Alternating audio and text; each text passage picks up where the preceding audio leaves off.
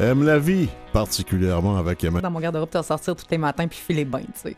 Ben, tant mieux. Sincèrement, très heureuse de te retrouver euh, au micro euh, cette semaine. Robert, comment tu vas? Ma foi, assez bien. Je me suis regardé ce matin, j'ai toujours vivant. Tu le sais qu'on est autour, euh, on gravite autour de la Saint-Valentin et euh, c'est pour ça que j'ai mis mes belles fleurs euh, rouges et que je mange des cœurs à cannelle en vous parlant. Tout le monde. Les arroses-tu, non?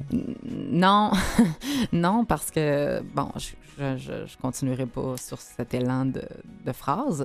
J'espère que vous allez bien, tout le monde. J'espère que vous La avez le cœur Saint-Valentin, c'est rempli. valable toute l'année, tous les jours. Oui, mais la journée que tu vas comprendre que c'est des excuses pour en rajouter un petit peu, tu vas pouvoir en profiter pleinement, Robert, de ces 24 heures de festivités commerciaux. Tu penses mais- que commence à suivre tes conseils, toi? Ah, Quelques-uns quand même, hein, quand Oui, même. sûr, passez une belle heure avec nous autres, tout le monde. Surtout s'il y a du chocolat. Ah.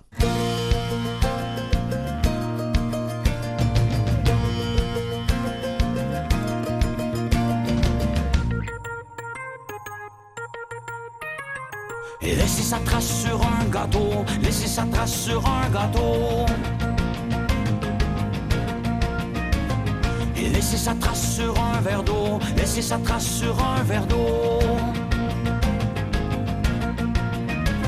Et laisser sa trace sur un carreau, laisser sa trace sur un carreau. Et laisser sa trace sur un bureau, laisser sa trace sur un bureau. C'est facile, c'est facile.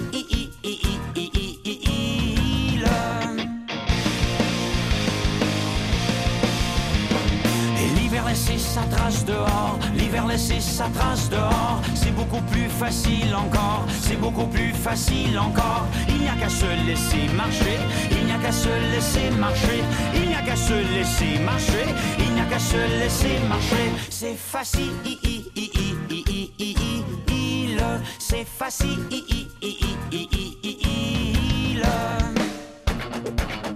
L'écureuil le fait, l'écureuil le fait, l'écureuil et le moineau le font, l'écureuil et le moineau le font, l'écureuil, le moineau et le chien le font, l'écureuil, le moineau et le chien le font, l'écureuil, le moineau, le chien et le chat le font, l'écureuil, le moineau, le chien et le chat le font, l'écureuil, le moineau, le chien, et le pigeon le font, l'écureuil, le moineau, le chien, le chat et le pigeon le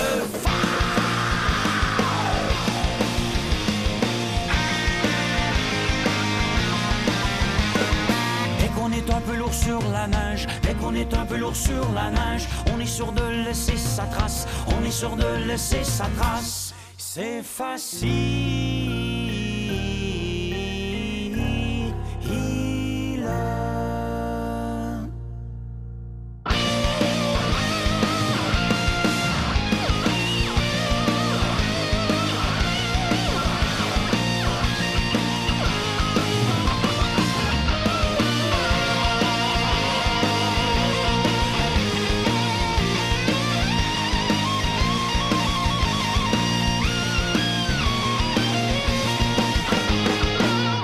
C'était le rock euh, passe-partout, c'est le cas de le dire. Génération passe-partout, on avait Pat Grou et les Bas-Blancs qui nous chantaient euh, Laisser sa trace, une chanson qui n'est pas laissée au hasard.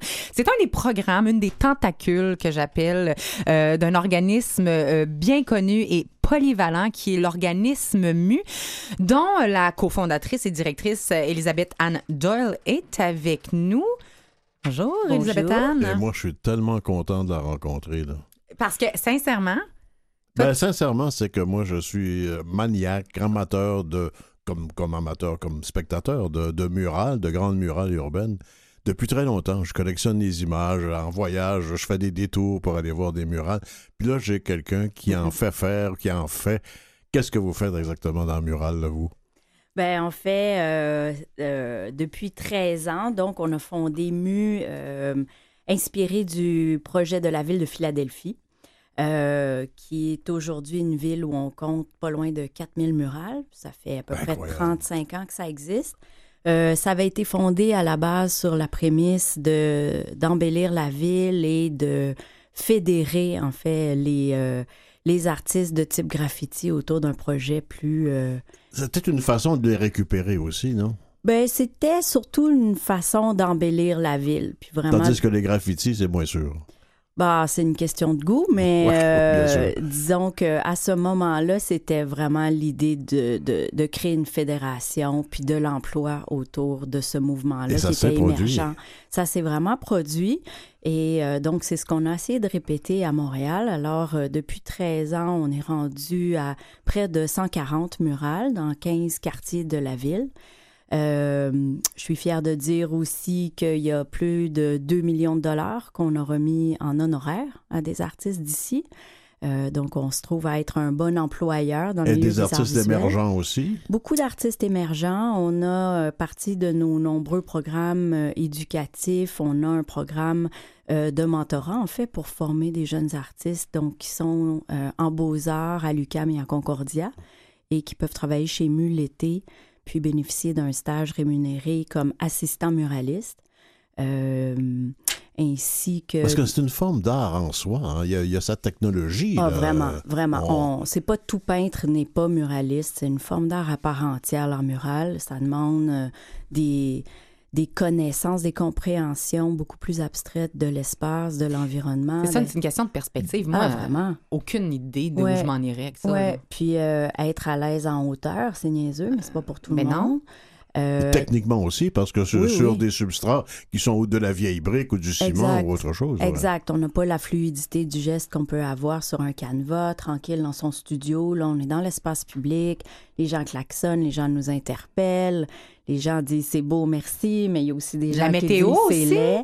La Le vent? météo, bien sûr. c'était ta canette, Ouais. je m'excuse, mais... Ouais, non, non, c'est. Précision, Ouais, euh, ouais. Puis travailler en équipe aussi, euh, gérer, c'est gérer un chantier de construction. En fait, c'est pas du tout, du tout la même réalité qu'être. euh, Comment on choisit un sujet? Est-ce que quand, quand vous payez quelqu'un pour faire une murale, vous vous entendez sur le sujet, sur ce qu'il va faire, aussi il est libre d'improviser ce qu'il veut?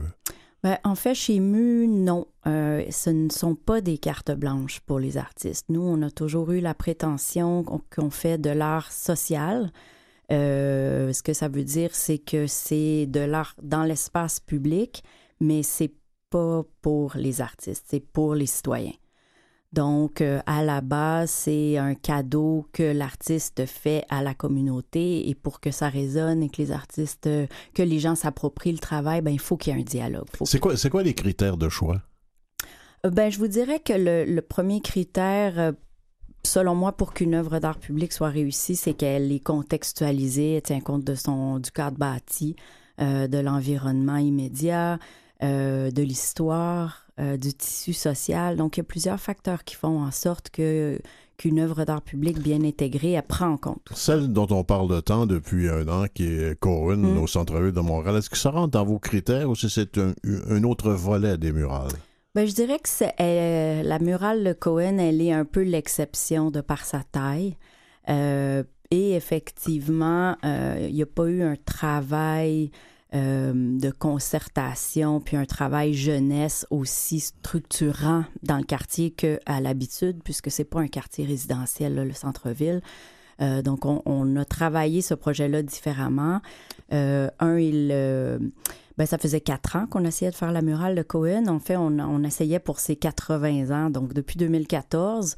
Puis c'est sûr que à, à part ne pas obtenir le financement, ben la, son décès a précipité quand même un peu la volonté de faire quelque chose d'important.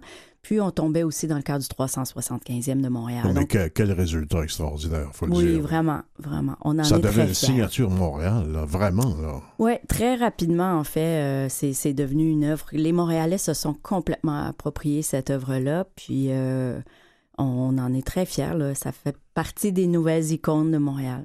Les murales qu'on voit, je vois, je pense à la ville de Sherbrooke, par exemple, devant certains édifices, qui recréent toute l'histoire de la ville Mm. de Sherbrooke avec les personnages connus, les personnes célèbres de Sherbrooke. Même chose à Québec, mais Mm. pour le niveau de la colonie, où on refait Oui. sur une murale qui est absolument banale, on refait l'histoire du Québec dans ce, dans ce coin-là. Est-ce que c'est votre, c'est votre trajet aussi ou si vous allez plutôt d'un autre côté? Ben, pas du tout, en fait. On a un peu choisi pour ces raisons-là, d'ailleurs. Comme la ville de Sherbrooke et la ville de Québec avaient déjà des signatures avec des murales plus... des, des murales trompe-l'œil, euh, donc davantage de factures plus traditionnelles.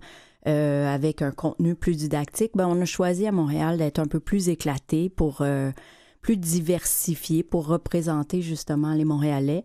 Donc, on a choisi de prendre une, une direction plus large, puis qui, qui était plus à l'écoute euh, des, des quartiers et de sa diversité, autant culturelle que celle, euh, sa diversité artistique aussi. En utilisant beaucoup moins de trompe-l'œil ou l'utiliser quand même à d'autres escients? Ben, on n'en a pas vraiment fait des murales trompe-l'œil. Il y a certains éléments ou certains artistes qui ont ces facultés parce que c'est techniquement, c'est extrêmement difficile. C'est vraiment les, les tops Ah euh, de l'art mural traditionnel. Ben oui, c'est des connaissances très, très particulières.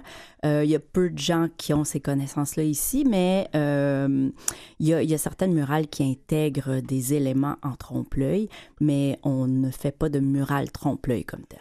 Mais de- de- juste une petite parenthèse sur le Mm. trompe-l'œil, mais là, c'est moi qui parle personnellement parce que je collectionne les images, puis je vais les voir un peu partout dans le monde quand je voyage.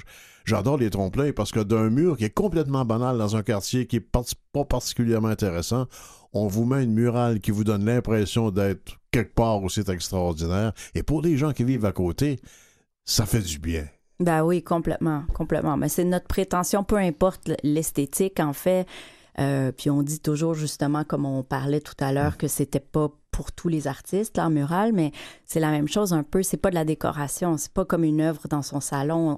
On- n'a pas les mêmes yeux. Donc, même si je trouve pas nécessairement beau, je mettrais peut-être pas ça chez moi, mais dans l'espace public, on s'entend que ça fait de la couleur, ça met de la vie, ça, change. Disons que j'habite un quartier, disons Annecy, je pourrais dire n'importe quel autre quartier, là, et que je trouve, moi, que le mur d'en face de chez moi, sur le grand magasin un tel, ça mériterait une murale. Qu'est-ce que je fais? Je vous rejoins? Co- Comment ça fonctionne? Oui, ben on peut vraiment communiquer avec MU par téléphone ou euh, par courriel via notre site web. Euh, on a C'est même un- MU, hein? Oui, mumtl.org. Puis euh, on a même un formulaire en ligne, en fait, pour les propriétaires qui s'adressent particulièrement aux propriétaires qui peuvent inscrire leur adresse, mettre des photos, tout ça. Euh, nous, on se constitue une banque de murs chaque année. Puis après, ben, euh, en travail, en concertation avec les arrondissements, on essaie de voir quelles sont les priorités locales. Puis euh, où est-ce qu'on pourrait aller, soit suite à des demandes citoyennes, des, des propositions de propriétaires, des propositions d'artistes aussi qui veulent qu'on produise une idée ou euh, Est-ce que les propriétaires acceptent facilement de faire peindre le, le mur de leur édifice? pas du tout. C'est c'est ce qui est le plus difficile Ah dans oui? notre travail, curieusement, mais en fait, tout commence par de là. convaincre que ça va apporter une plus value, tu sais? Exactement. Ouais. Et s'il n'y a pas de mur, il n'y a pas de mural. On a beau avoir plein d'argent, plein de bonnes idées, plein de talents. euh, s'il n'y a pas de mur, il n'y a pas de mural. Donc, ça commence par là. Hmm. C'est sûr qu'avec les années, on a bâti un portfolio qui est très crédible. Euh, les gens nous connaissent maintenant, ils ont davantage confiance au processus, mais c'est quand même difficile. Il y a des propriétaires d'édifices à Montréal qui ne résident pas à Montréal. Euh, donc, c'est pas toujours évident de mettre la main sur, euh, sur les gens puis ensuite les convaincre. Techniquement, j'imagine que ça prend, au niveau strictement technique, là, des, des, des, des peintures spéciales, des, des enduits particuliers. Il y a, tout un- il y a toute une science de, de la murale, si on veut que ça dure. Parce que le problème pour beaucoup de murales, si ça ne dure pas, ça devient laid, là, ça, ça, ça s'écaille. Ouais, ben vous m'enlevez un peu les mots de la bouche. En fait, c'est non, c'est c'est ce qui est le plus difficile et le et qui nous demande des efforts et des investissements, c'est la pérennité. Donc justement, euh, versus d'autres projets, c'est que nous on prétend qu'avec des fonds publics, on est responsable, on veut, ben je dis pas.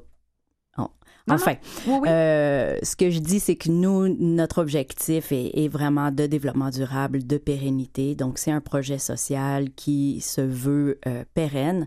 Alors, euh, on met de l'argent et techniquement, on fait les efforts pour, oui, euh, dégraisser les murs, réparer les fissures, donc que toutes les surfaces soient saines et que euh, ce soit des murs qui puissent recevoir de la bonne peinture. Vous prenez où votre argent?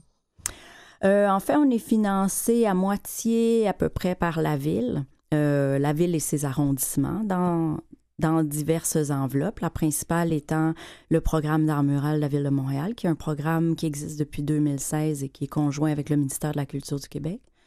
Et ensuite, euh, toutes sortes... euh, euh, Des commanditaires privés, oui. commanditaires privés, donateurs, comme organisme de bienfaisance, nous, on peut aussi faire de, des levées de fonds et mettre des reçus pour fin d'impôt. Euh, mais on, on lève un dollar à la fois, projet par projet, année par année. Est-ce que les, les fabricants de produits ont tendance à, à vous commanditer? Ben, en fait, depuis la première murale de Mu qui était dans le quartier Saint-Michel, nous nous sommes associés avec euh, Benjamin Moore, qui a son siège social canadien dans, dans le quartier, et euh, fier de dire que c'est encore notre partenaire 14 ans plus tard. Quand vous regardez des projets sur un mur, là, lesquels vous voulez pas voir, là? Bonne question. Euh, ben, en fait, comme, on, comme je, vous l'évoquais tout à l'heure, moi, je veux pas voir n'importe quel projet à n'importe quel prix. On n'essaie pas de faire des murales partout, à tout prix. Donc, euh, on essaie de créer du sens, on essaie de euh, d'avoir des murales qui racontent une histoire, puis qui peuvent être, sans être consensuelles, parce que ça, en art, c'est pas vraiment un plus, mais euh, tout de même qui peuvent susciter des émotions. On n'est pas dans le domaine où l'artiste s'exprime personnellement du fond de ses entrailles et béni, là, euh, dans, un, dans, dans, dans l'éclatement de ce qu'il veut dire. Ça, c'est pas, c'est pas ça, la murale. C'est pas ça Il faut un notre rôle mission social chez important. Chez Mu, oui. Mais évidemment, la murale, je pense, depuis le début des temps, a quand même toujours servi aussi. Ben, Ah, les premières peintures, c'était des murales. dans les, dans les grottes, euh, exact, c'est ça. Là. exact. Donc, il y a quand même toujours, euh, l'humain a toujours voulu laisser sa trace et puis euh, raconter des histoires. le- Et ce que je trouve quand même particulier sur le plan des murales, si vous me permettez, c'est vraiment l'idée que, euh, justement, la murale, elle appartient comme à tout le monde. Il y a une grande sensibilité sur ce qui va être reçu, pas seulement par... C'est une quête de sens où c'est ça donne un sens non pas seulement à l'artiste, mais à tous ceux qui vont le regarder. Souvent, un artiste va créer de l'art, il va se croiser les doigts pour que ça rejoigne quelqu'un quelque Ben, part. écoute, ben, Puis à- là, c'est comme le contraire. toujours parce que c'est comme un musée ouvert Tu sais? 24 heures par jour, 7 jours par semaine, là, le mural. Là. Ouais. Ça, c'est important. Mhm. Donc, comme je disais, on peut pas plaire à tout le monde. C'est impossible en art et pas souhaitable, à mon sens. Euh, par contre, on a la sensibilité de reconnaître que c'est un espace commun. Est-ce qu'il y a des murales dont vous êtes particulièrement fier? On n'en parlera pas aux autres. ben, je suis particulièrement fière de tout le travail que nous avons fait depuis dix ans aux habitations Jeanne-Mance. Donc, ce gros plan d'ensemble euh, euh, d'habitation à loyer modique en plein centre-ville. Alors, c'est c'est un plan qu'on a Il y a des perspectives magnifiques. vraiment transformé. Ah ouais. Euh, donc aujourd'hui, je pense que on, on- je, je dis souvent, mais on est passé de de HLM qui crée un sentiment d'insécurité pour les Montréalais à un, site où tous les autobus touristiques euh, s'arrêtent pour euh, montrer ce, site aux touristes et prendre des photos. C'est quand même un, plan de HLM. Donc, il y a une immense transformation sociale de cet espace par l'art, par le verdissement aussi. Euh, donc ça, c'est le projet dont on est le plus fier. Et d'autres projets comme ça qui ont permis de, à, à l'art de faire percoler la- l'amélioration de milieu de vie. Elisabeth Euh, Doyle, est-ce qu'il existe un guide? Moi, si je veux partir avec mon auto cet après-midi avec des amis, puis je veux faire le tour Mm. des plus belles murales de Montréal, est-ce que ça existe un guide qui va m'aider à aller voir les, les- les- les belles murales? Ben, On aurait preneur malheureusement, Oui, c'est ça. Pas encore de façon publiée, bien que pour nos 15 ans l'année prochaine, j'espère bien être en mesure de le faire. Mais euh, sur le site web de MU, il y a une carte Google qui euh, Ah, montre tout- toutes les murales.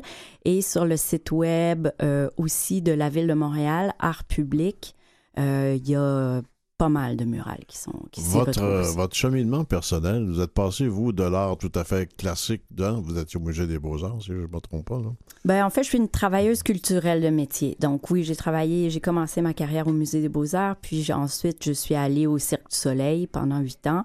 Et c'est d'ailleurs via le cirque que j'ai découvert la ville de Philadelphie son projet de, de mural. Donc, oui, je suis une passionnée et travailleuse culturelle. de- Qu'est-ce que vous faisiez au cirque?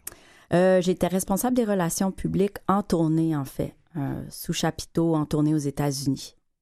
Et donc, Vous euh, vous en, vous en souvenez pas, mais on s'est rencontrés déjà à Washington. pour vrai, boy. Parce que j'ai travaillé pour le cirque aussi. Mais ça, c'était c'est une autre histoire. Bon. ça, ça fait trop longtemps. Aime la vie, ça rassemble le monde des années plus tard. C'est merveilleux. À suivre Ouais, l'émission. Mais comment vous êtes arrivé au monde de la murale? Ben vraiment par ce projet-là, en fait, en l'an 2000, c'était la première fois que le chapiteau du cirque arrêtait à Philadelphie et ça faisait partie de mes responsabilités d'identifier un organisme local avec qui le cirque allait travailler. Euh, et c'est comme ça qu'on a identifié l'organisme Mural Arts Program. Et j'ai trouvé fabuleux leur travail dans la rue, leur travail avec les jeunes, euh, leur travail d'action, euh, de l'art au service du bien commun. Et euh, ça m'était juste resté, je me, dis- je m'étais toujours dit, Montréal mérite un projet comme ça, c'est c'est fantastique. J'imagine que vous êtes consciente de, ce qui se passe ailleurs dans le monde. Il y a d'autres, plein d'autres villes dans le monde qui ont des projets extraordinaires de murales. Vous suivez ça de près, j'imagine. Bah oui, bien sûr, c'est euh, c'est intéressant de voir cette communauté aussi. Les médias sociaux ont, ont bouleversé cet écosystème et ce mouvement d'art qui effectivement est maintenant mondial. Euh, et via Instagram, ben, c'est sûr que les, les, les œuvres et les artistes circulent énormément. Vous m'avez parlé que vous aimiez beaucoup, vous avez raison d'ailleurs, ce qui s'était fait euh, au, au cœur de Montréal, euh, à Petite-Bourgogne, comme on disait euh, jadis. Non, C'est pas Petite-Bourgogne qui était là, ça c'est autre chose, c'est l'habita- l'habitation Jeanne-Mance. Est-ce qu'il y a d'autres euh, murales à Montréal qu'on devrait aller voir, faire un détour un peu? Ben justement, vous mentionnez la petite Bourgogne. Il y a, euh, on a rendu hommage à plusieurs Peterson. grands artistes ouais, Ah, du jazz formidable. montréalais. Donc Oscar Peterson, euh, sa sœur Daisy Sweeney Peterson, Oliver Jones. euh, une immense fresque sur l'histoire de la petite Bourgogne qu'on a fait sur le poste Guy d'Hydro-Québec. Donc, il y, a- il y a plusieurs œuvres qui sont super dans, dans ce quartier-là. Comme je disais, les habitations Jeanne Mance. Euh, J'aime beaucoup aussi un parcours que nous avons créé euh, tout près d'ici, en fait, dans le centre-sud, euh, qui rend hommage aux grandes femmes du théâtre.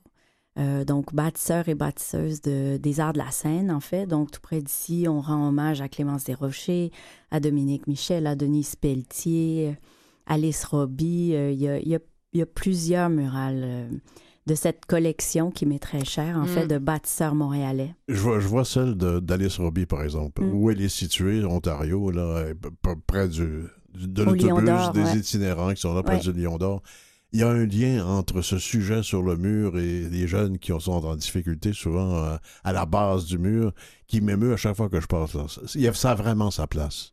Ben oui, puis c'est c'est génial de Alice, Alice Roby, évidemment. Les jeunes d'aujourd'hui ne savent pas tous qui elle est. Je pense que ça, fait, ça faisait partie de notre mandat que ce soit aussi euh, de l'histoire de l'art, cette, cette série-là. Donc, on peut raconter une histoire. Ouais, et la citation qu'il y a avec Alice Roby, Laissez-moi chanter, Ouais. c'est ce que ces jeunes-là veulent. Laissez-nous Ouais. nous exprimer? C'est exactement le même propos. Là. Oui, puis Alice Roby, c'est un modèle de résilience. C'est quelqu'un qui a, qui a trimé dur, euh, qui a été une combative, une pionnière. Donc oui, je pense que même si c'est d'une autre époque, ça peut être un modèle inspirant. Est-ce qu'il y a des gros, gros projets qui s'en viennent?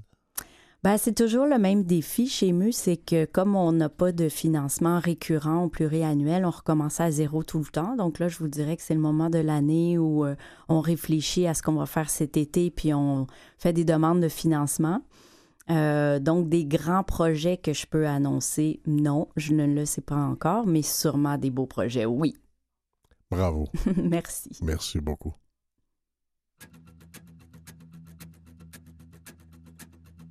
Caught my heart about one, two times. Don't need to question the reason I'm yours.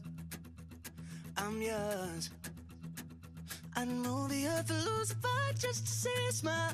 Cause you got no flaws. No flaws.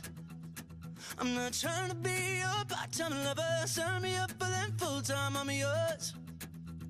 All yours. So what a man gotta do? What a man gotta do? To be totally locked up by you. What a man gotta say, what a man gotta pray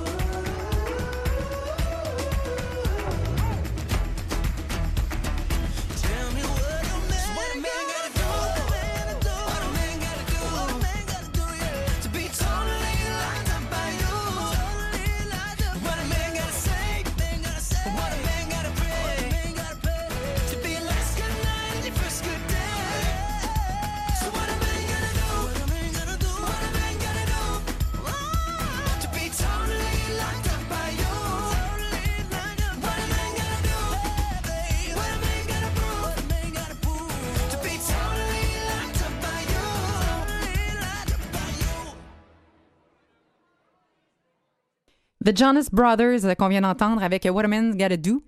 Euh, nouveau single après leur dernier album euh, de 2019, Happiness Begins. Écoute, ça fait 15 ans que ce groupe-là existe et sincèrement, à l'âge où j'étais supposée que peut-être aimer, j'ai 34 ans, je capote sur cette chanson-là. Mon- notre travail, c'est un peu de mettre du soleil dans vos cœurs, dans vos têtes, avec à peu près tout ce qui se passe dans cette heure-là, dont la musique. Et moi, cette chanson-là, quelque part, je deviens genre... Je pense que je déconnecte, ça brise mon cerveau. Je l'aime vraiment beaucoup. D'ailleurs, les fleurs rouges sur ta chemise ont poussé d'un centimètre. Euh, Ben, sincèrement, donc, euh, je, je salue les Jonas Brothers qui arrêtent pas de s'améliorer euh, sur le plan vocal. L'instrumentation de cet album-là est tellement rafraîchissant. C'est super bon. Ça fait 15 ans qu'ils sont là et, euh, à mon sens, sont à leur apogée présentement. Happiness Begins euh, de 2019 et euh, ce What a Man's Gotta Do, ce qu'on vient d'entendre, n'est pas sur l'album. Donc, on Peut-être qu'on peut penser que du nouveau matériel arrive, on sait pas, mais très heureuse en tout cas d'avoir partagé ce moment musical avec vous. Et au retour, on va avoir d'autres ben, d'autres visites en studio parce que nous autres, on n'est pas sorteux. Hein?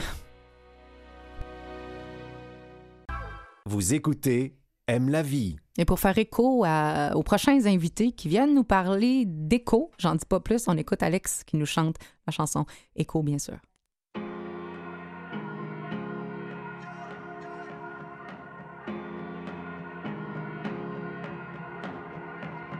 Je n'écoute plus les mots.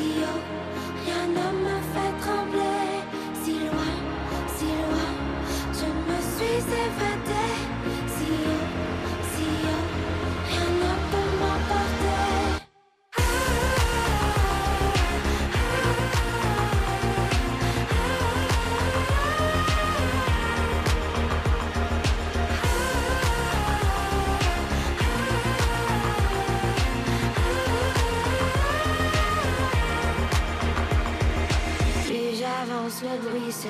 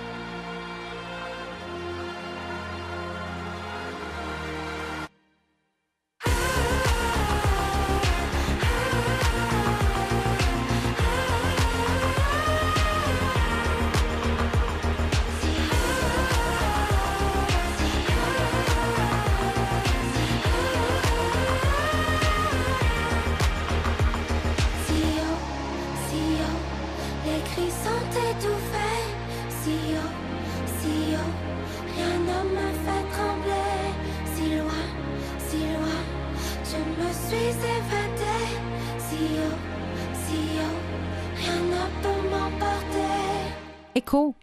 C'était Alex qu'on vient d'entendre, Alex Godreau, euh, avec qui euh, j'ai fait la voix euh, un d'ailleurs et qui écrit toujours de magnifiques chansons. Elle les écrit elle-même. Mais Écho, c'est aussi ce qu'on peut consulter depuis le 6 février dernier. C'est une nouvelle presse écrite qui a été faite par, je, dirais que c'est la conjonction d'idées, en fait, de deux organismes, Execo et Dans la rue, qui nous a donné ce, ce, ce- ce cahier de 12 pages paru euh, pour, pour, pour la première fois, le 6 février dernier. Et on a euh, Josiane Saint-Louis et Alani Genet qui sont là pour nous en parler. Salut les Allô? filles. Euh, vous avez toutes les deux pris euh, un crayon, la plume ou l'ordinateur, selon aujourd'hui en 2020, pour écrire dans ce journal-là.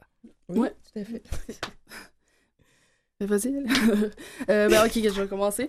Ben oui, effectivement, j'ai. euh, oh, écoute, euh, ben, en fait, vous voulez savoir quoi? Euh, je veux dire, euh, James, James qui travaille à Execo. C'est James en fait. Galway qui vous a trouvé, ça, qui vous a parlé, qui vous a dit les filles, vous autres, vous avez envie d'écrire. Puis moi, je, Ouais. je- lui, il travaillait déjà sur le plan de la- des médias ou de la littérature, littéralement, en- Oui, en envers fait, les. il y a Ouais. une bibliothèque avec Execo Ouais. qui euh, se promène dans le centre-ville puis distribue des livres. Donc, euh, euh, je veux dire, il y avait, il, il ressentait un besoin que les gens euh, s'expriment. Puis il manquait aussi de que les gens n'étaient pas assez informés. Je veux dire, euh, qu'il manquait des, des ressources ou puis euh, voilà. euh, après, il a rencontré Marie-Paul. Puis ils ont décidé de faire des ateliers à Execo, dans la rue, excuse-moi. Puis dans le fond, on s'est rencontrés là, il deux ans avec des ateliers journalistiques. Puis on, on est venu à créer ce journal-là. je veux dire, on- Oui, je pense que c'était Execo au début qui faisait des ateliers pour nous parler de la manipulation du discours des médias. Puis là, après, nous, on a décidé de, comme, ensemble, de, de continuer bénévolement tous ensemble pour créer ce journal pour justement aller contre le, le, le courant négatif des médias qui, qui nous racontent des, des mensonges ou, tu sais, qui, qui nous empêchent, en fait, de voir la réalité telle qu'elle est, puis l'importance de, de nous dans cette situation-là. On voulait donner, redonner de l'importance aux gens en qui se sentent exclus par les médias aussi, justement. On va en parler de ces gens-là, entre guillemets. On parle de gens qui sont en situation d'itinérance, de précarité ou à risque d'exclusion. On dit que euh, c'est une partie de la population qui, à mon sens, est assez large, on va se le dire, ou qui va toucher approximativement tout le monde directement ou indirectement à un moment ou un autre de, de nos vies, euh, qui était aussi exclu du lectorat, comme tu viens de le dire. Qu'est-ce qui intéresse des gens? Qui vivent une situation d'itinérance, qui vivent une situation de précarité ou de risque d'exclusion, qui diffère de ce qu'on retrouve dans les médias actuellement? Ben, en fait, je pense que c'est l'humain qui intéresse les- ces gens-là. Je veux dire, euh, tu sais, on...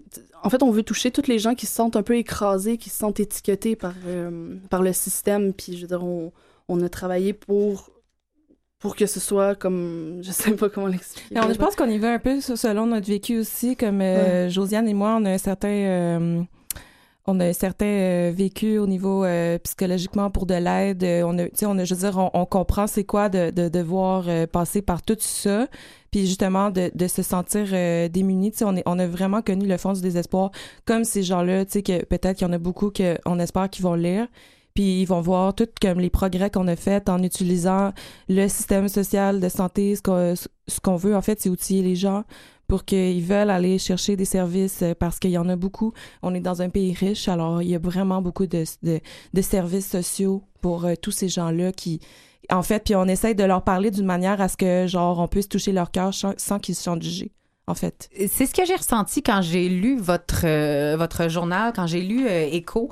Euh, premièrement, il est bilingue, donc quand on parle d'inclusion, déjà la langue n'est pas, n'est pas une barrière pour personne à Montréal pour consulter euh, Écho. Mais il y avait aussi tout l'aspect parce que je me disais, bon, moi j'ai un fauteuil roulant, je me disais, est-ce que j'ai vraiment envie de toujours lire des choses qui touchent à un handicap? Pas nécessairement. Est-ce que j'ai remarqué à la lecture du contenu? Parce que le média, là, il, correspond, je trouve qu'il y avait un beau souci de répondre aux gens, c'est-à-dire qu'il y a un mot croisé, il y a un sudoku, si vous voulez.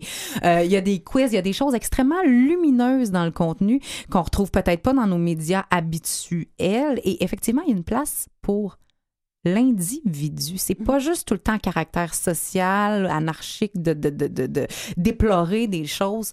Vous avez twisté ça de bord complètement. Ouais, Ouais. c'était notre but, en fait. On... ouais, c'était... On en a vraiment parlé beaucoup, justement, puis on a vraiment beaucoup discuté de- dans le un an et demi. Euh, on- il fallait vraiment qu'on trouve la, la chair de notre projet, puis que vraiment ça soit super, euh, genre, inclusif, mais c'est ça, c'est exclusif en ce sens, là, parce que c'est comme. C'est, c'est, c'est, on- euh, c'est de la marginalité. euh, Positive? On Ouais. peut-tu dire ça de même? Non, ouais. C'est- C'était notre but de rendre ça positif. Puis, euh, parce que, comme la, Lani l'a dit tantôt, les, les, les médias, c'est tout le temps, euh, tout le temps négatif. tu Fait qu'on voulait changer ça. Là. Effectivement, comment euh, bon, vous êtes les deux, euh, vous écrivez dans ce journal-là et Josiane, tu as signé un très bel article que j'ai apprécié énormément sur le temps et Merci sur ces questions qu'on pose et qu'on se pose pas vraiment, c'est-à-dire est-ce que les aiguilles d'une montre peuvent aller à- en sens inverse? Et là on se dit ah, c'est qu'est-ce que ça ferait? Est-ce qu'on est-ce qu'on parlera à l'envers? Est-ce qu'il y a toute une, une réflexion? C'est Ouais. c'est deep les filles, c'est profond votre affaire. Là. Ouais. Ben, je, je, ne- je te, je, te, je te cite parce que je t'ai lu, mais je Ouais. parle, vous avez un- vraiment un désir d'aller chercher, euh, tu sais, Alani, t'as déjà écrit pour euh, du contenu web, euh, lecoloriste.com, si je me trompe pas. Ouais, c'est Et, dans les archives, là, ça prend du temps en plus. Hair là. Magazine. Genre, chercher, c'est dans les archives, c'était les chroniques de l'Amazon. Donc, ça, on parle d'une spiritualité philosophico-psycho Ouais. Genre, on, a, tellement de patience, en fait, pour euh, justement aller chercher le, le cœur des gens, étant donné qu'on est. Ça, ça fait partie de notre personnalité, de notre manière de réfléchir, puis ça, ça vient. de- Parce que vous êtes plus qu'une situation sociale, vous êtes des humains avec un, beaucoup de choses. Vous avez des- avez- Avez-vous une couleur préférée, tu sais? non, mais Ouais. on est-tu là? Ouais, Ouais. ouais, c'est ça. Je veux dire, euh, ouais. Qui écrit dans votre euh, journal? Est-ce que c'est simplement vous deux? Est-ce que vous avez la charge complète du contenu? Euh, ça serait cool, non, non, non. c'est pas ça. Mais euh, Qui ben, en fait, écrit on- à vos côtés? euh, il y a James, il y a Thierry aussi qui l'a fait, Mhm. ben, les membres de notre équipe, euh, Marie-Paul aussi qui s'en est occupée. Et vous êtes bien présenté également dans la première page Oui, en éditorial. J'ai aussi une amie à moi qui a décidé d'être anonyme pour la violence conjugale, en fait. Oui. Puis notre but, c'est ça, c'est que d'aller chercher d'autres gens qui voudraient écrire, qui voudraient s'exprimer, parce qu'on veut pas prendre toute la place. Est-ce que n'importe qui peut euh, décider de, de, de joindre leurs idées, ce qu'ils ont à dire avec vous, chez vous? Euh, ben, en fait, on, on va se rencontrer prochainement pour en discuter, parce qu'on n'a pas vraiment pensé à ça euh, dans les médias, mais je veux dire, on, on va mettre euh, des espèces de critères, je sais pas, en fait. Mais c'est quand même que les gens, ils doivent aussi, quand même, c'est pas juste euh, faire une chronique beauté comme sur YouTube, là. C'est pas la, c'est pas euh, justement. C'est pas euh, l'essence pas, d'Écho. non, non, non, c'est pas du tout pour juste s'exprimer, pour juste que tout le monde en dit quelque chose, là. C'est pas ça, c'est plus pour euh, vraiment avoir un contenu où est-ce qu'on on recherche. les, euh, les gens, ils ont envie de, s- de vraiment aller plus loin et, et chercher de l'aide pour, euh, sais, vraiment, là, euh, comme aussi que les gens soient capables d'apprendre à regarder les problèmes aussi ailleurs, puis de voir peut-être, ceux qui sont plus riches donner un peu plus, tu sais, ou en fait, dans les inégalités, la pauvreté, juste que les gens aussi soient conscients que c'est pas juste tu sais, qu'est-ce que- tu sais, dans la marge aussi, c'est vraiment euh, tout- toutes les gens qui sont euh, précaires, comme que vous pouvez le penser, mais vraiment dans la pauvreté, je pense que c'est ça aussi, aussi, là, je crois. En quoi, en quoi c'est différent avec l'itinéraire? Euh, ben, en fait, on n'a pas le même. euh, on, veut, on, on touche pas le même lectorat, en fait. Tu sais, l'itinéraire, c'est fait par euh, les, les camelots. Mais, Mais ça c'est- donne à tout le monde. Mais c'est ça, c'est pour tout le monde. Mais nous, c'est fait par et pour les gens marginalisés. Puis d'ailleurs, on veut pas de camelots dans le métro, on distribue ça dans les organismes. Il y a des points de service? Il y a des points de, de, de, non-vente parce que c'est gratuit, je Oui, veux c'est le dire. gratuit. Euh, ben, en fait, c'est ça, on commence à en distribuer là, dans, dans, dans les organismes à Montréal, les centres de jour, les centres de crise. Euh, on vise les CLSC aussi, les, centres de la- euh, les salles d'attente d'hôpitaux. Euh, Donc, vraiment ça- des gens qui sont déjà dans les services et qui Mhm. peuvent tendre la main vers ce journal-là parce qu'il y a un article aussi qui exprime comment demander de l'aide. C'est un Mhm. des éléments qui est Mhm. majeur, je Ouais. pense. Mhm. Ben, juste être, être capable de reconnaître que, tu sais, euh, c'est pas ton voisin ou ta voisine qui va te dire t'as besoin d'aide des fois. Tu sais, des fois, ça peut être un peu plus subtil. Des fois, ça peut être grave, mais les gens refusent de l'aide. Alors, il faut être capable de, comme... Dans le contenu Mhm. que vous avez abordé dans cette euh, première édition de Écho, vous passez d'un premier restaurant autochtone à Montréal à de nouveaux espaces verts, à la Mhm. dénonciation d'éviction d'endroits publics. euh, euh, on parle de violence conjugale, découverte archéologique. On a même un quiz euh, qui nous demande si on a survécu au temps euh, des fêtes. On a de l'information sur les, refuges. On parle des refuges qui acceptent les animaux. On veut laisser personne pour contre ici. Je pense que tout le monde peut trouver, euh, même si il est par et pour, je, je vois pas qui ça touche pas dans ce que je viens de Mhm. nommer là. Mhm. Mais en fait, c'est juste de créer. Je pense, euh, je pense qu'en fait, euh, on peut re- redire la phrase mieux, remanier la phrase. C'est de justement faire le média parfait que genre tout le monde s'attendait à avoir. Rien de moins. Humblement, humblement, c'est 600 exemplaires. euh, C'est 600 exemplaires qu'on a, en- qui, qui vont être distribués. Ça va être mensuel? On veut le faire aux trois mois. Aux trois mois. Donc, on aura quatre exemplaires de Echo pour cette première année. Ouais. On ne sait pas ce qui nous attend pour les Ben, on prochaines espère, années. là, pour On vrai, espère, ça, c'est parce qu'on effectivement. voit gros, là, mais tu sais, Ouais. ça, c'est voir gros, là, à chaque trois mois, ben, tu sais, euh, moi, j'avais une autre manière de voir les choses aussi, là, tu sais, comme... euh, Qui va être discuté au prochain, au prochain CA. Oui, Ben, vas-y, euh, tu sais, que- quel serait ton rêve par rapport à ce, ce nouveau bébé-là? Euh, pour vrai, nous, on, on fait ça parce qu'on aime ça, puis genre, on, on- mais on, on aimerait ça, je pense. Tu sais, ça serait bien, mettons, que je puisse me payer un voyage en, en étant rédactrice. Mais tu sais, ça, c'est justement la, la marginalité, c'est... D'avoir éve- éventuellement une rémunération Ouais, et que ça aussi. devienne une source d'employabilité. Ben, ça serait bien parce que, tu sais, comme je pourrais faire des voyages des fois, mais tu sais, en même temps, euh, je pourrais m'acheter une maison, mais tu sais, en même temps, le but dans ma vie, puis je pense que nous tous là- là-dedans, on, on s'investit avec notre cœur. Mais si éventuellement, c'est le, le sentiment d'amour, euh, argent ou pas, sera toujours là, tu sais, pour aider les gens, c'est juste. On a une adresse courriel pour vous écrire qui est le journal Echo, E-K-O, D'accord, à oui. commercial gmail.com. Premièrement, vous nous encouragez à écrire pourquoi et surtout qu'est-ce que vous aimeriez recevoir comme courriel? Ben, en fait, des gens qui veulent s'exprimer puis sortir de la boîte ou des gens qui, qui ont l'impression d'être écrasés par le système puis qui veulent ben, s'exprimer parce que c'est ça le, le premier but d'écho, c'est de, de faire sortir les gens de la marginalisation. Fait que euh, voilà, je pense que c'est ça qu'on. Que les gens se manifestent pour ajouter au contenu de votre, de Oui. vo- de Vous votre avez, journal. Vous avez une critique très, très forte contre les médias, qui, de façon qu'ils abordent le problème des itinérants et des gens en besoin. Pouvez-vous me préciser un petit peu? Parce qu'il y a des médias qui essayent quand même d'aider, là, mais peut-être pas de la bonne façon, d'après vous, c'est ça? C'est juste que ce qu'il y a en page couverture, ça peut être un peu euh, déshumanisant, en fait. Je pense que c'était plus ça qu'on aurait peut-être dû préciser. Parce que des Mhm. fois, par exemple, euh, on avait analysé dans des ateliers, mettons, le, la, la- un média, euh, je sais pas ce que je peux dire, lequel. Disons un média Le Journal de Montréal, qui- mettons, ouais. qui donne euh, super euh, sensationnaliste, qui va donner justement. donc, nous, dans notre première page, à la place de faire quelque chose, c'est par exemple la, la, la Formule 1. Tu sais, là, c'est comme une affaire super désastreuse sur la Formule 1, comme si tout le monde allait mourir, genre, c'est super grave. Puis là, ben justement, c'est juste, juste, je pense que la page couverture, c'est important de, justement, ça, ça, ça démarginalise les gens de comme, justement, tu peux voir ta situation, qu'est-ce que tu vis vraiment. Parce que les gens, ils n'ont pas envie, ils se sentent pas inclus, là, tu sais, c'est juste des, des, des situations extérieures avec des gens qui ont beaucoup d'argent, par exemple, ou c'est un crime, ou... mais des fois, c'est pas ça que les gens ont besoin, c'est c'est vraiment... Donc, on va s'adresser à l'âme des gens, quelque chose qui relie peut-être plus tout le monde. ECHO, c'est le c'est depuis le 6 février, c'est euh, à plusieurs endroits à Montréal, organismes et hôpitaux, des gens qui sont dans le service et qui peuvent aller euh, apprendre comment euh, tendre la main, comment prendre une main qui est tendue, également euh, savoir lire des choses qui sont philosophiques et qui nourrissent des réflexions. C'est de la nourriture à réfléchir également. Et euh, je vous souhaite un très beau numéro 2, 3, 4, 20 000. J'espère que vous allez laisser ce leg à ceux qui suivront dans les organismes ex et dans la rue. Qu'est-ce qu'on peut vous souhaiter également pour cette année? Ben, du cash, l'amour, de la paix, de la sérénité. props, props. Ben, euh, devenir une source d'inspiration, je pense, c'est ça, euh, c'est ça le but d'écho aussi, je pense. Ben, on vous le souhaite, les filles. Merci d'être venues nous, nous en Ça, parler. ça fait plaisir.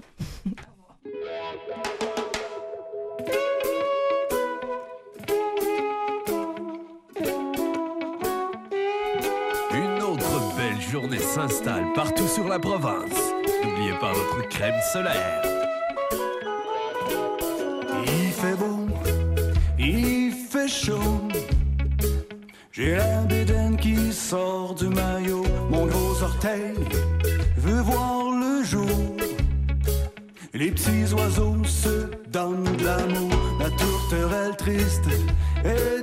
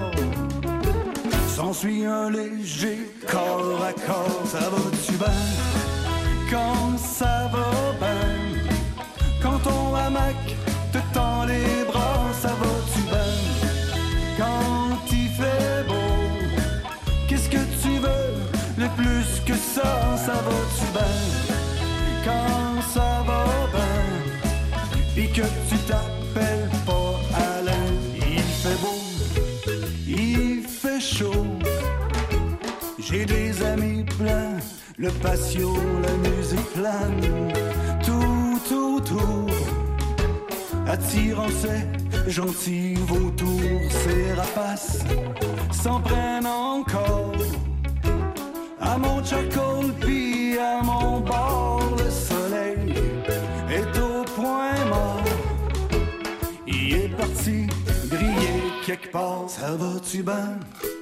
Quand ça va bien, la météo t'enlève tes bas, ça va-tu bien? Quand il fait beau, qu'est-ce que tu veux de plus que ça, ça va-tu bien? Quand ça va bien, quand le soleil est de notre bord, ça va-tu bien? Quand ça va bien, puis qu'en plus il se couche tard, ça va-tu bien?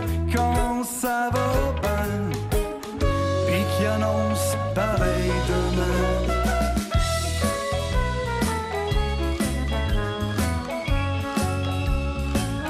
Demain, une autre journée caniculaire. Un beau 32 degrés partout au Québec. Ciel dégagé. Ça va-tu bien, Robert? Ben, ça va bien. Ça va continuer à aller Ben, bien parce qu'on va faire pour, comme disait l'autre. Comme disait l'autre. Comme disait l'autre. Ouais.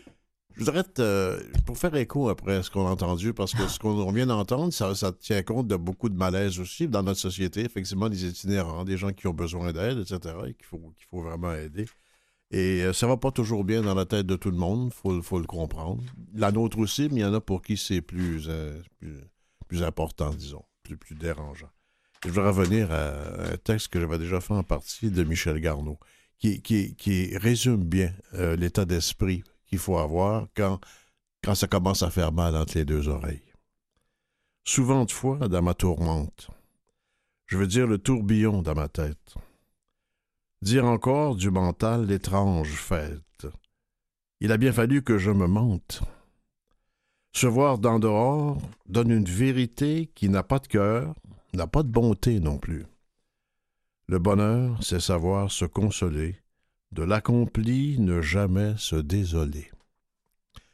Il ne faut jamais qu'on se lamente, et vaut mieux, beaucoup mieux, que l'on rouspète et que l'on voue la plainte à l'escampette, que jamais l'amertume on alimente. Il en va de toute notre santé, et d'être avec soi-même réconforté. On sera bien assez tôt esselé dans les vraisemblables morts exilés ou dans les itinérances dont on vient de parler. Je dis qu'il faut un peu que l'on fomente une vision de soi pas trop tripette, pas trop supernouille, pas trop bête.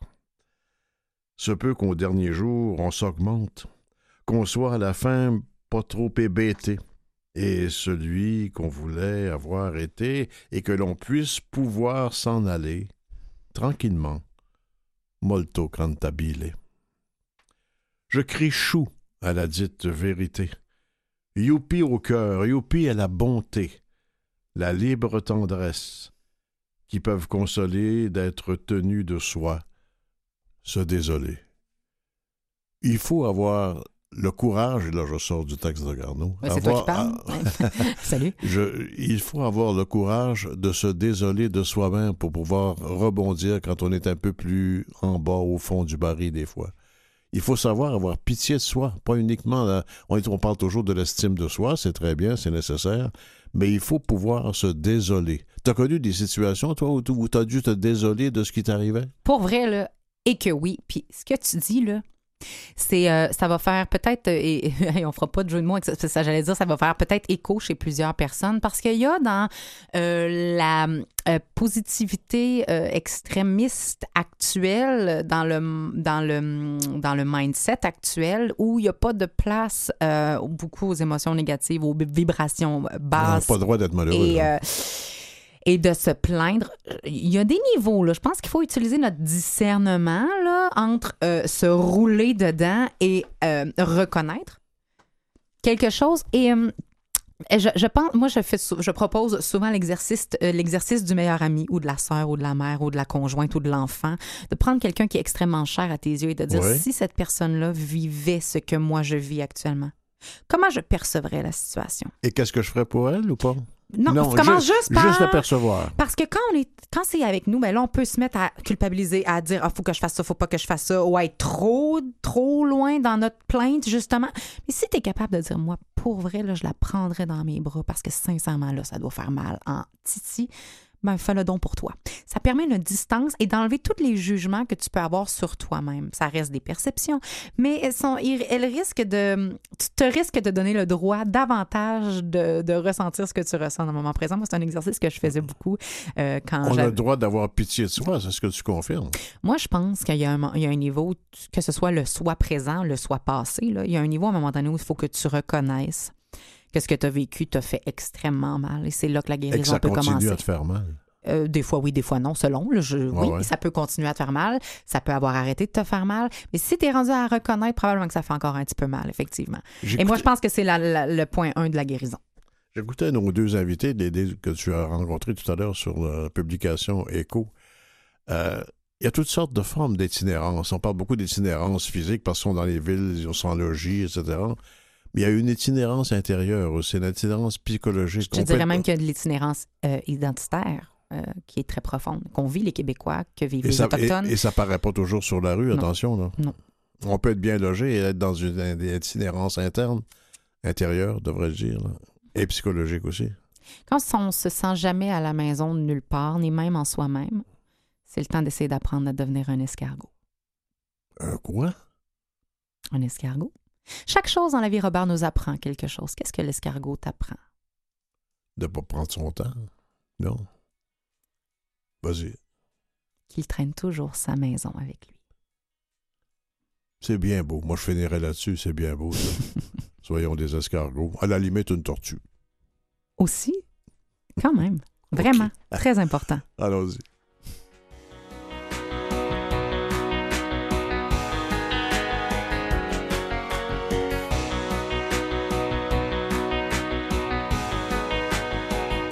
On n'est pas sans se rappeler euh, qu'on peut être des homards et des Bernard Lermite que tu dis, Jean-Sébastien en régie. Euh, merci encore de ton intervention. Ne pas oublier de, de peut-être changer euh, la forme, la grosseur ou la- la- la- de, de sa maison si elle ne convient plus parce que c'est le fun de mourir à soi-même. Vous êtes votre propre maison. Oui, mais si on ne le ressent pas, c'est parce qu'il faut changer l'aménagement des meubles dedans. Que ce soit dit. Hey, merci Robert d'avoir été là. Tu reviens-tu? Ben, c'est sûr. Voyons. J'aimerais ça.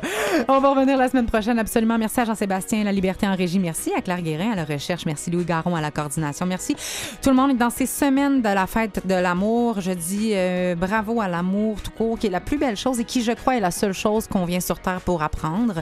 Trouvez la niche d'apprentissage. Quel est votre meilleur enseignant et écoutez-le. Et, euh, ben, écrivez-nous pour savoir ce que vous allez en sortir parce que c'est bien important. Bonne semaine tout le monde.